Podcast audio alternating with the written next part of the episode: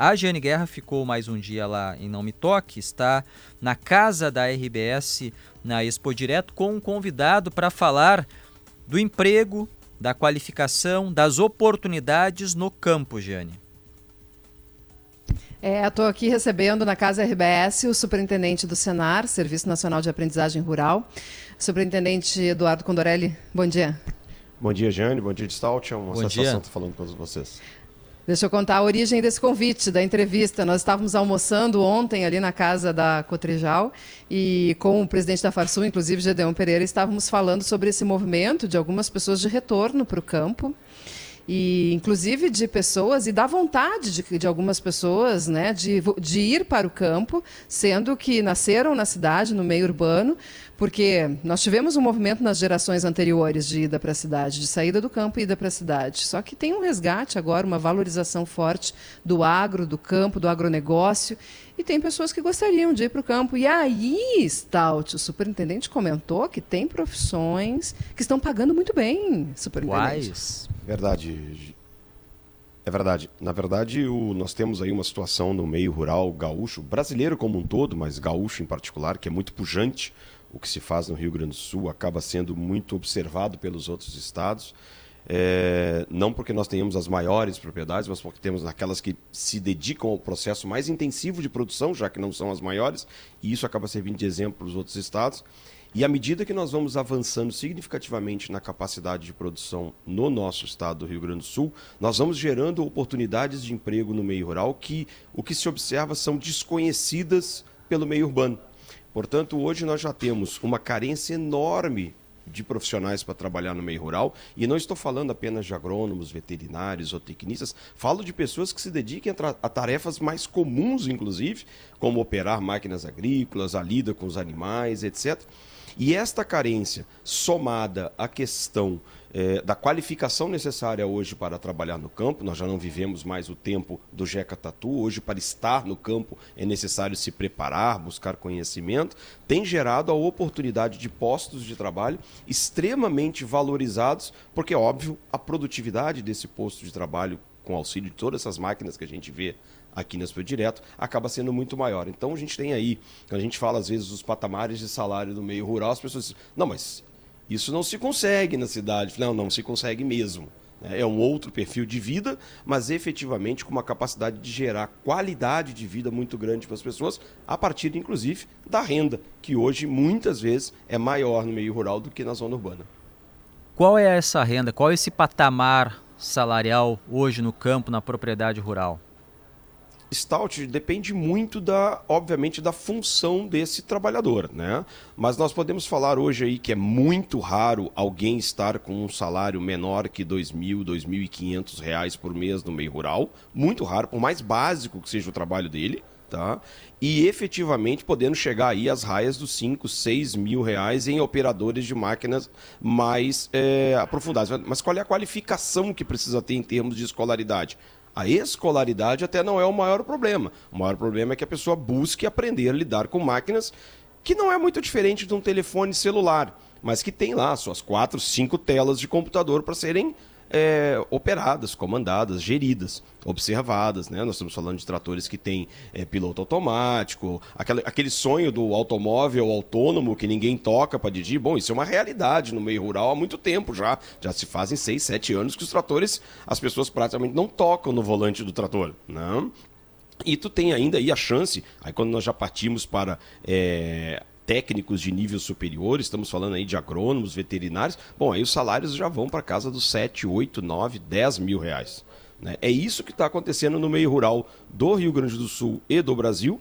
E o que mais impressionante, não aparecem as pessoas para trabalhar e ao mesmo tempo a gente se apavora quando vê as notícias de desemprego na zona urbana. Fala, olha, tem alguma coisa errada nesse negócio todo. E um custo de vida menor em geral. Com porque certeza, a comida é mais barata, o aluguel é mais barata, o, a logística da pessoa, o transporte Jane, tem um custo, custo, menor também. O custo de vida chega a ser quase zerado em alguns casos. Quando a gente se depara com trabalhadores que são solteiros, por exemplo, que ainda não constituíram famílias, jovens, 25, 24, 28 anos de idade, e que, obviamente, pela natureza do trabalho, acabam morando na propriedade rural, bom, então aí, neste caso, a alimentação está coberta pelo empregador, o alojamento está coberto pelo empregador, a água, a luz, a televisão, é, o, o, o, a, o operador, o trabalhador, ele praticamente não gasta nada nesse período em que ele está na propriedade, porque, claro, se ele não tem uma família para sustentar, obviamente.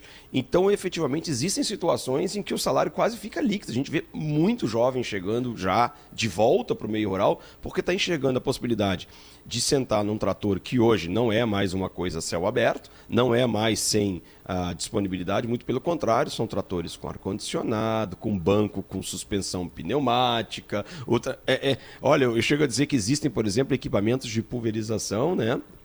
Esses, esses gafanhotos, esses autopropelidos que nós chamamos, que é mais confortável que caminhonete para andar dentro dele, é como andar de ônibus leito. Então, efetivamente, é, mudou muito o espectro do que acontece no meio rural, seja inclusive na atividade pecuária, mudou muito essa questão toda.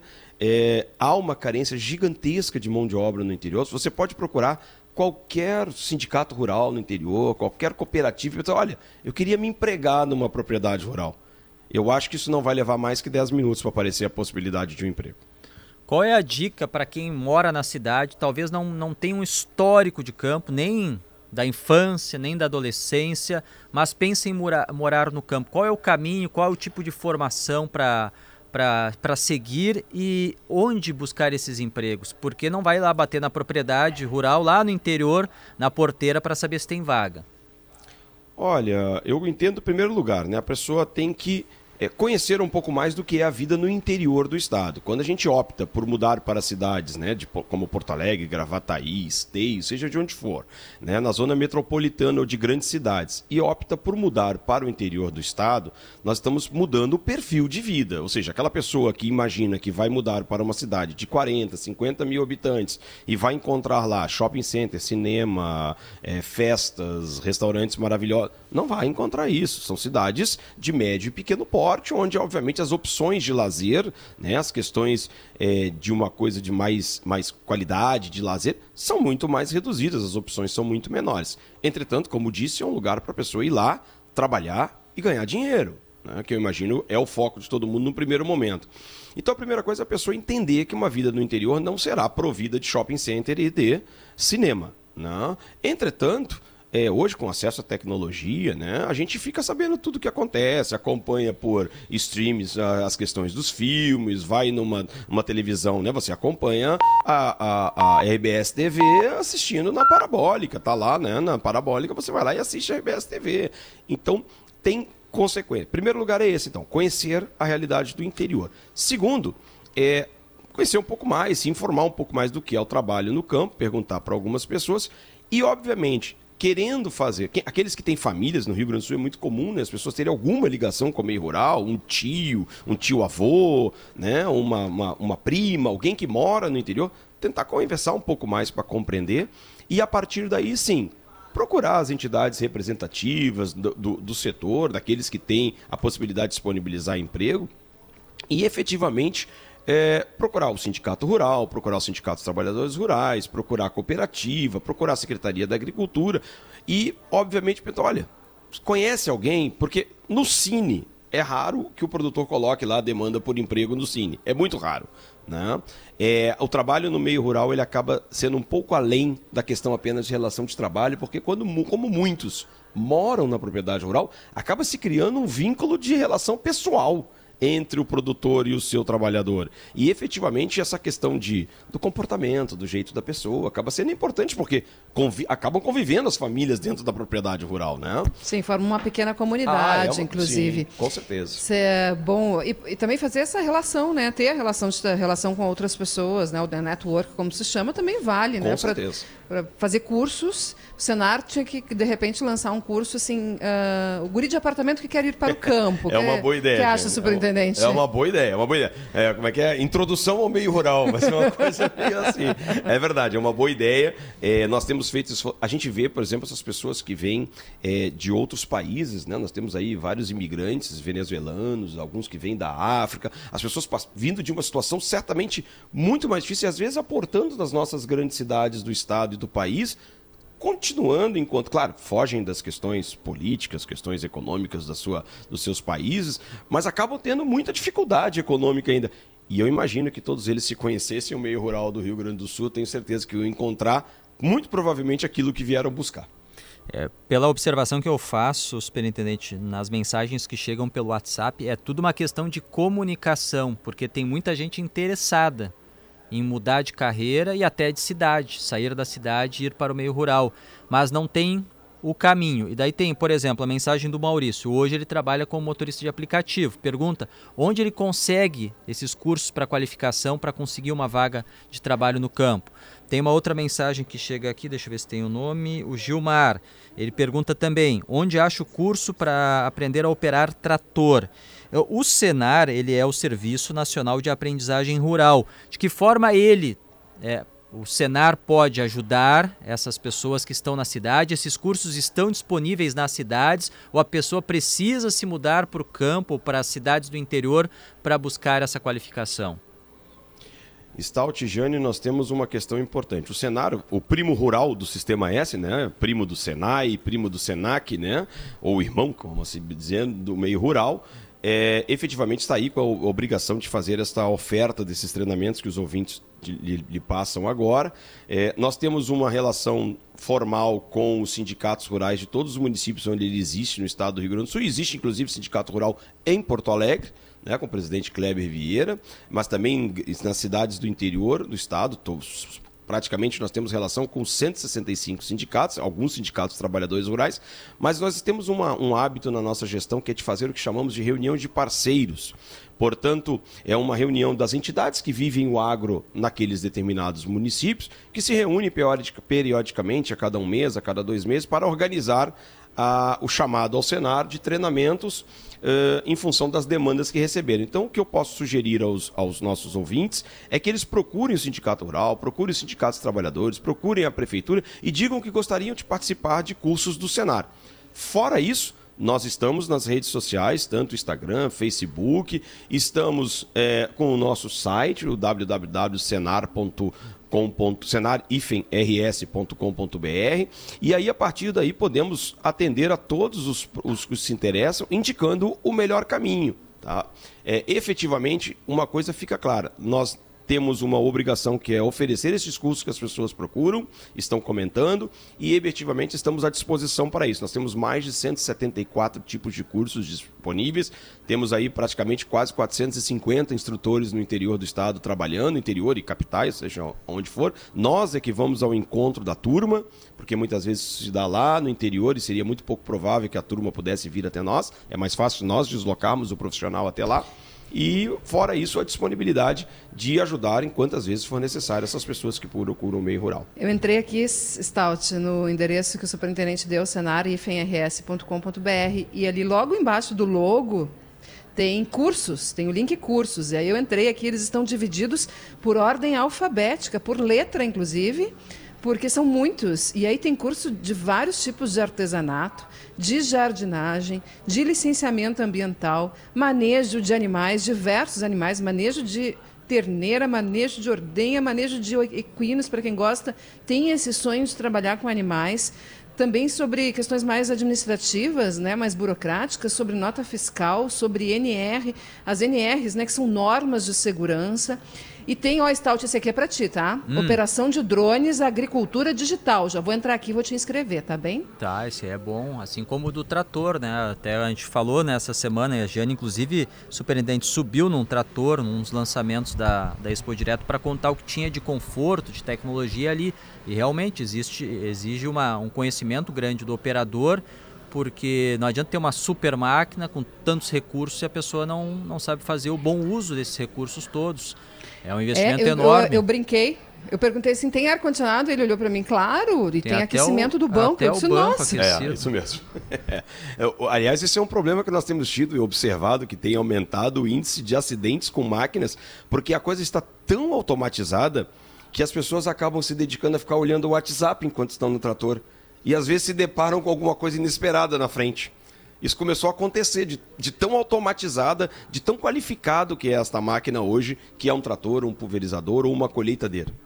Bom, então, assim, eu, diria que o primeiro passo, talvez nesse, nessa mudança de quem está na cidade e gostaria de viver no campo, é entender o que é, é, o que é viver no campo, né? E eu acredito sim, superintendente, tem muita gente que não precisa ter acesso ao shopping todo dia, pode ser uma vez por mês, faz suas compras e tudo bem, vai no cinema uma vez por mês, mas que valoriza né, o barulho do passarinho, né? Não é. ter trânsito congestionado. Não ter o índice de violência. Não ter aquela vida do campo, né? Tu chegar no... Eu adoro adoro chegar no mercado, me chamarem pelo nome, eu adoro isso. Então, eu vejo essas vantagens. Então, assim, quais seriam as regiões e as cidades do estado que teriam mais oportunidades para quem está nos ouvindo agora e está se coçando com essa ideia? Olha, a gente tem, pode dizer, Jane, que essa demanda está acontecendo no estado inteiro. Tá? É óbvio que as regiões que estão tendo uma expansão de atividade maior, essas regiões estão tendo mais carência. Aí nós estamos falando praticamente da metade sul do Rio Grande do Sul, que vem crescendo muito. E, obviamente, primeiro, tem uma densidade populacional muito menor, né? os municípios são muito maiores, muito menos. As cidades são poucas, né? então a, a disponibilidade de pessoas, inclusive, para trabalhar é muito menor. É, mas efetivamente nós temos regiões, mesmo na metade norte, que têm uma, uma, uma necessidade de trabalho intensivo muito grande e que muitas vezes é, não encontram essa mão de obra bem na hora em que tem necessidade, como é o caso, por exemplo, da fruticultura toda da região da Serra, que seguidamente precisa de ondas de trabalhadores, porque tem momentos da atividade em que há uma intensificação muito maior do trabalho e tem momentos em que a coisa está num processo mais latente. E eu só gostaria de, de, de amarrar e deixar claro aos nossos ouvintes, Stout, que há uma questão ainda. Se a pessoa diz, ah, mas eu não pensei em ir para o meio rural, eu não queria ir para uma fazenda, mas eu gostei dessa ideia de ir para o interior. É, hoje, o, o, a agropecuária gaúcha, a agropecuária brasileira, ela não gera emprego só dentro da porteira, que pese, já digo de cara, continua faltando muita gente para trabalhar dentro das porteiras. Mas efetivamente, a pessoa que é um mecânico diz assim: olha, não estou mais afim de ser mecânico em Gravataí, eu estou afim de sair dessa zona metropolitana, eu queria ir para uma coisa mais tranquila essas revendas de máquinas todas que estão conosco aqui, Johnny, na feira, Stout esteve aqui junto conosco na segunda-feira, Stout, todas elas, se você perguntar para qualquer uma das revendas de máquinas, para qualquer uma das fábricas de máquinas, vão dizer: estamos desesperados atrás de gente para trabalhar nas revendas. Nas oficinas, no setor de vendas, no setor de venda de peça. A gente está desesperado por trabalhar com gente nas empresas de revenda de produtos químicos, nas empresas que fazem recebimento de grãos, nos frigoríficos. Há uma carência de mão de obra, de trabalhadores em todo o agronegócio, não é só na agropecuária, é no agronegócio como um todo. E muitas vezes a gente enxerga, é impressionante, nós estamos lá no escritório em Porto Alegre, assim como vocês, e a gente enxerga, eu, eu fico impressionado quando eu vejo uma pessoa pedindo dinheiro porque está desempregado numa sinaleira em Porto Alegre, você fala, gente, caminha 50 quilômetros para o interior, que essa pessoa não vai ficar 10 minutos entra, entra aí no carro que eu te levo lá onde é tem emprego. É quase isso, é quase isso. Superintendente, o Leandro Stout já me sinalizou aqui que tem mais uma pergunta, mas antes, porque o senhor falou da fruticultura da Serra e a gente ainda está né, lidando com a situação é, e esse fato dos safristas que foram resgatados na Serra e que trabalhavam para vinícolas, uhum. para prestadores de serviços de vinícolas e também de aviários. E nós sabemos que não foi um caso isolado, há outros casos, já ocorreram, e agora se trabalha para que não ocorram mais. Uh, e é importante porque a gente está falando sobre levar pessoas do interior para trabalhar, do, da cidade para trabalhar no interior. Não é assim o trabalho no interior não, e nas fazendas não, e no campo. Não, não, de jeito Não é para ser assim. Não, não é de jeito nenhum. Nós temos, é, nos parece muito claro, a gente tem acompanhado muito essa questão desse caso em particular e, e de outros casos é, que se relacionam a esta questão de safristas, né? Que é uma situação característica do meio rural, né? As coisas apertam muito na época de plantio, apertam muito na época de colheita. No inverno a coisa às vezes é mais tranquila. É, e se faz necessário o aporte de mais gente para ajudar em determinados momentos. O que nos parece que a gente precisa melhorar um pouco mais é essa compreensão da terceirização do serviço na questão da agricultura e da pecuária. É, nós todos conhecemos essas grandes empresas, as quais foram é, emitiram notas e se manifestaram, e sabemos do que elas significam para a nossa sociedade gaúcha. Né? São empresas que nós estamos acostumados a ver há dezenas de anos, algumas talvez há uma centena de anos. É, e nos, até nos parece estranho quando a gente vê um nome delas envolvido em alguma coisa dessa. E se a gente vai a fundo nisso mesmo, a gente vai ver que tem um, um, um, um percentual, um consciente grande de participação da questão da terceirização e da forma com que se dá a terceirização no trabalho no Brasil. E aí me parece há uma necessidade de a gente se qualificar um pouco mais nisso, ou seja, nesta relação de quando eu preciso de trabalhadores terceirizados, contrato um terceiro que é quem conhece as pessoas para trazer, porque eu não conheço, eu estou em Bento Gonçalves, eu estou em Santa Maria, eu, tô, eu, eu não sei de onde vão vir 50, 60, 70, 80, 90, 100, 200 pessoas me ajudar durante um período aí de 40, 60 dias. Eu contrato alguém que conhece e que deveria ser profissional nesse negócio, né? É, talvez isso é que a gente precisa discutir um pouco mais para que situações como essas, independente de responsabilidade, que elas não aconteçam mais, porque tenho certeza absoluta, porque vivo o meio rural há mais de 30 anos. Tenho certeza absoluta. Não é assim que um produtor rural trabalha, até porque, como disse anteriormente, se criam vínculos de relação pessoal com aqueles que estão na mesma. Gente, quando a gente contrata uma pessoa para trabalhar numa propriedade rural, é como se, para o produtor, a sensação que fica é que você está trazendo alguém para dentro de casa. Porque cruzou aquela porteira, aquela ali é minha casa. Ou seja, como é que eu vou trazer uma pessoa na minha casa para fazer um tipo de coisa que não seja minimamente adequado, né? Então, é, a gente precisa compreender um pouco mais e, obviamente, a partir daí, tomar os cuidados necessários para que situações é, ruins, constrangedoras como essa, para não dizer outras coisas, é, não aconteçam mais, porque tenho certeza absoluta, esse não é para isso que se chamou esse monte de gente para trabalhar. Uma última questão, superintendente, uma dúvida dos nossos ouvintes pelo WhatsApp em relação aos custos dos cursos do Senar. Tem cursos que são gratuitos, todos eles são pagos, como é Sistema S tem um subsídio? Stout, nós ainda conseguimos, né, diferentemente dos nossos, na maioria dos nossos co-irmãos do Sistema S, que tem uma, uma demanda muito maior que a nossa, uma estrutura muito maior que a nossa, nós ainda conseguimos fazer o custeio das nossas ações 100% com o dinheiro pago pelos produtores rurais na contribuição compulsória, com o imposto. Então, efetivamente, todos que nos procurarem não pagarão nada para estarem nos cursos do Senar, porque nós ainda temos uma estrutura que nos permite é, fazer isso com a contribuição. Ou seja, nós não estamos dando um curso Stout, nós estamos devolvendo um dinheiro pago pela sociedade que serve efetivamente para isso. A nossa missão é essa: qualificar as pessoas do meio rural. Ótimo. Muito obrigado, superintendente do Senar RS, o Serviço Nacional de Aprendizagem Rural no Rio Grande do Sul, Eduardo Condorelli. Muito obrigado e uma boa feira. Obrigado a ti, Stout, obrigado, Jane, pelo convite. Certamente possam ter certeza que no meio rural, né, eu digo que há um Brasil que deu certo até hoje, está dando certo e continuará dando certo, que é o Brasil que acontece no meio rural do nosso, do nosso, da nossa pátria, no nosso país. E efetivamente isso se repete no Rio Grande do Sul. E a agropecuária, como certeza absoluta, ela não é parte do problema, muito antes, pelo contrário, ela é parte da solução do problema.